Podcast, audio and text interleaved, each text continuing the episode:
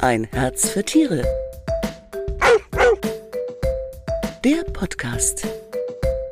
Endlich Sommer. Jetzt wollen wir mit unserem Hund möglichst viel Zeit im Verein verbringen, aber übermäßige Hitze kann unseren Vierbeiner in verschiedenen Situationen zum Verhängnis werden. Hallo, ich bin Manuela Bauer und heute geht es bei mir um das Thema Sommerhitze. So schützen Sie Ihren Hund. Und als Expertin begrüße ich heute die Tierärztin Dr. Marion Link. Viele kennen sie aus der ARD-Serie die Tierärzte-Retter mit Herz.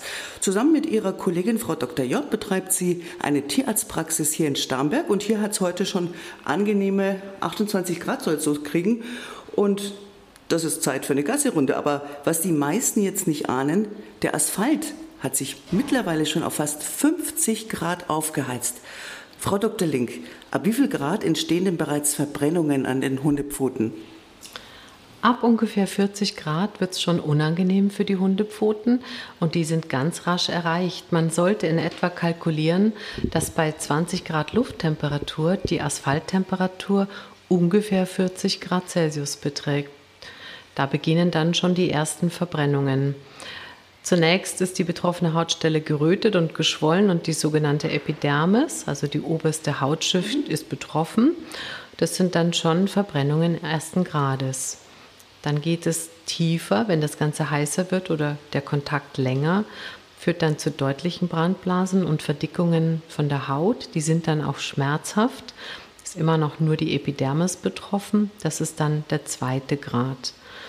Als nächstes dann ähm, wird es zu massiven Verdickungen und zu so einer richtig weißen und liderartigen Haut kommen. Das ist dann schon verhältnismäßig schmerzarm, das ist der dritte Grad. Und es gibt an sich keinen richtigen vierten Grad, aber das ist dann also tatsächlich die, ähm, die letzte Steigerung, die Möglichkeit, die möglich ist. Die Haut ist dann verkohlt und da ist dann auch die Hypodermis betroffen, also auch die tieferen Hautschichten. Mhm. Und ähm, das, das ist dann tatsächlich auch gefühllos, weil da wirklich schon alles abgestorben ist. Und da sind wir dann in einer absoluten Notfallsituation. Ja, das glaubt man gar nicht, ne? So 24 Grad und der Asphalt ist schon richtig heiß. Wie kann ich denn testen, ähm, um Verletzungen beim Hund vorzubeugen? Wie kann ich das denn vorher testen? Weil ich selber kriege das ja anscheinend gar nicht so mit, wenn ich jetzt. Na klar, wir haben ja meistens Schuhe an.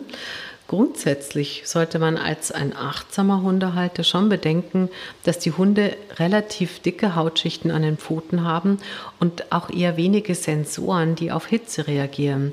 Das heißt, die spüren wirklich erst sehr spät, dass die Ballen eigentlich schon Verbrennungen haben. Und zu dem Zeitpunkt ist es an sich zu spät und die Verbrennungen sind teilweise gar nicht mehr rückgängig zu machen. Naja, und wenn ich jetzt rausgehe und ich frage mich, ist es zu heiß oder nicht, gibt es einen tatsächlichen ganz einfachen Test. Das ist so der, ähm, der typische sieben Sekunden Test. Wir legen die Hand für die Dauer von sieben Sekunden auf den Asphalt und probieren, ob wir das aushalten. Alternativ können wir auch mit unseren Füßen 20 Sekunden lang barfuß auf der Straße stehen. Das werden wir dann auch sehen. Das wird, das wird schnell zu heiß. Und ich möchte einfach nur daran erinnern, wenn man sich jetzt überlegt, ein Spiegelei das hat man in fünf Minuten tatsächlich gebraten bei 55 Grad. Ja, solche Temperaturen sind schnell auf dem Asphalt erreicht. Und das ist auch nur Eiweiß ähm, und, und das denaturiert, genau wie die Pfoten auch. Ja, wir würden niemals bei solchen Temperaturen über den Asphalt laufen. Ja, und viele nehmen sogar noch äh, am Fahrrad den Hund mit. Ne? Richtig, Zweit, zweiter Fehler, genau. Und was man auch bedenken sollte, ähm, dass, dass alle Arten von, ich sage jetzt mal, künstlichen Untergrund sich sehr, sehr heiß aufheizen. Am heißesten ist, ähm, ist ein Kunstrasen. Es gibt wenige Menschen, die haben einen Kunstrasen, aber wenn man glaubt, das ist kühler, das ist tatsächlich die heißeste Temperatur, die eine Oberfläche erreichen kann. Erreichen kann. Danach ist es der Asphalt und dann Fahrwege, Steine und Beton und Gras ist da sicherlich das Beste. Also sollte man durchs Gras laufen oder am besten durch den Wald gehen bei den Temperaturen? Richtig, also sowieso um einen Hitzschlag vorzubeugen und den kreislaufassoziierten Problemen empfiehlt sich im Gras und im Schatten in der Mittagshitze zu gehen. Gibt es denn auch, ich habe im Internet gesehen, da gab es so, so Pads für die Hundepfoten, äh, die man irgendwie so aufkleben kann oder irgendwie sowas. Ja, richtig. Es gibt Pads, wobei die nicht gut haften. Die mhm, werden schnell die verloren. Mhm. mhm. Aber es gibt die Möglichkeit von so Schüchen. Ähm, es gibt ja viele Hunde, die sind an Schüchen sowieso gewohnt, aus verschiedenen Gründen, auch im Winter. Ähm, das funktioniert noch ganz gut. Gibt es denn auch Salben, mit denen man die Hundepfoten schützen kann? Ja, es gibt natürlich ähm, Pfotenschutz, Balsam, aber auch das kann man sich vorstellen, wenn ich mir meine Füße eincreme, das ist schnell abgerieben, wenn ich barfuß umeinander laufe. Und was mache ich dann, wenn der arme Hund sich tatsächlich die Pfoten verbrannt hat? Gibt es dann Salben, die kühlen zum Beispiel? Naja, bei Grad 2 und höheren Verbrennungen sollte definitiv eine Tierarztpraxis aufgesucht werden. Bis dahin sollten die Pfoten gekühlt werden, ähm, einfach mit kühlem Wasser abwaschen, vielleicht auch ein mildes antibakterielles Spray verwenden, wenn tatsächlich die Haut schon Defekte aufweist, damit eben keine, kein Schmutz und keine Keime reinkommen. Und wenn es wirklich schon Brandblasen gibt, die man sieht, dann ganz dringend die Pfoten vor dem Eindringen von Schmutz und von Bakterien schützen, also einbinden, saubere Hundeschuhe anziehen, äh, bis man dann beim Tierarzt gelandet ist. Weil eine Entzündung kann wirklich schwerwiegende Folgen haben und auch eine sehr, sehr lange Heilungsdauer nach sich ziehen. Mit Eis muss man aufpassen, gell? Ja, das ist zu kalt. Das ist definitiv zu kalt. Einfach nur ein kühles Wasser verwenden. Also keine Eiswürfel benutzen zum Nein, Abkühlen? bitte nicht. Okay. Dann kommen wir zur nächsten Hitzefalle, das ist das Auto. Tja, man kann es einfach nicht oft genug sagen. Ich habe tatsächlich vor ein paar Jahren mal zwei Hunde aus dem Auto retten können. Der eine, der lag schon röchelnd auf der Seite. Da war das Fenster offen, sogar ein Spalt. Und dann bin ich da mit Nachbarn hin und wir haben mit, mit Wasserflaschen haben wir Wasser durch diesen Spalt gesprüht, ja, damit diese, weil die haben wirklich nur noch geröchelt und es hat so lange gedauert, bis die Polizei und dann schließlich der ADAC gekommen ist, um das Auto aufzustemmen. Also wir hatten wirklich Angst, dass diese Hunde, dass die das nicht überleben so lange, ne? eine Stunde lang. Wir waren dann auch im Überlegen, sollen wir jetzt das Fenster einschlagen? Darf man das überhaupt, Frau Dr. Link? Kennen Sie da? Das weiß ich tatsächlich nicht. Okay. Ähm, ich, ich würde es womöglich auch tun, um den Hund zu retten. Ähm ich glaube, man darf es nicht. Also man, man kann da eine Anzeige bekommen, aber ich würde auch sagen, wenn ich denke, da geht, da geht ein Hundeleben definitiv vor ähm, der, der eventuellen Gesetzeswidrigkeit oder grundsätzlich sollte jeder Hundehalter einfach ähm, niemals seinen Hund bei Wärme, bei Sonne im Auto lassen. Ähm, das kann relativ rasch, schon bei 20 Grad hitzt sich das Auto unter Umständen auf 40 Grad auf und der Hund erleidet einen Hitzschlag. Und das kann sehr schnell lebensgefährlich werden vor allen Dingen Hunde mit Vorerkrankungen, sei es ältere Tiere, Tiere, die Herzprobleme haben, ähm, Tiere, die Entwässerungen bekommen, Medikamente bekommen und auch bestimmte Rassen wie die sogenannten Brachycephalen. Das sind diese kurznasigen Hunde, die, die Bullterrier, die Bulldoggen, die Möpse. Ähm, die sind da sehr prädestiniert die sollte man nie, nie, niemals allein im Auto zurücklassen, ähm, wenn es nicht wirklich sehr kühl ist. Mhm.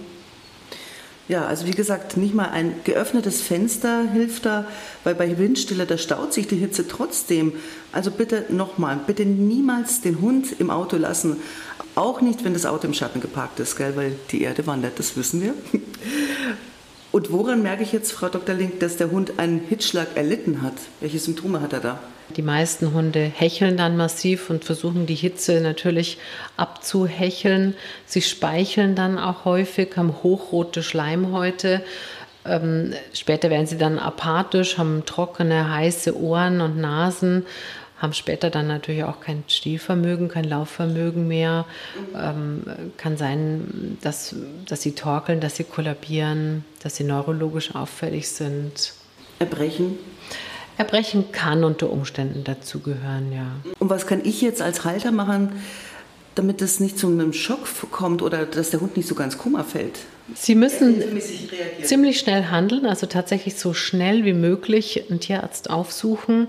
Ähm, bis dahin, wenn möglich, natürlich den Hund kühlen. Man kann zum Beispiel ähm, Decken nehmen und die einfach mit kaltem Wasser ähm, ins kalte Wasser tauchen und mit dem Hund den Hund damit abdecken. Ähm, man kann ihn abduschen, aber ich rate ehrlich gesagt lieber eine kalte Decke über den Hund zu legen, die, die nass ist. Oder ein kühler ähm, Ort unterm Baum zumindest ja, oder sowas. Ne? Und dann aber lieber schnell den Tierarzt aufsuchen, weil der einfach effektiver runterkühlen kann. Natürlich was Kaltes zum Trinken anbieten, wenn er noch trinken kann, mhm. aber dann tatsächlich mit Blaulicht zum Tierarzt. Mhm. Und mit der Zunge muss man noch ein bisschen aufpassen, oder? Dass er sich da nicht verschluckt oder wie, dass man die mhm. raustut oder nein? Nee, das ist, wenn sie im Koma sind. Aber ähm, naja, wenn es so weit gekommen ist, dann hat man definitiv zu lang gewartet. Das wünschen wir niemandem. Vielen Dank für das Gespräch, Frau Dr. Link. Und hoffentlich steht Ihnen und Ihrem Hund nun ein unbeschwerter Sommer bevor.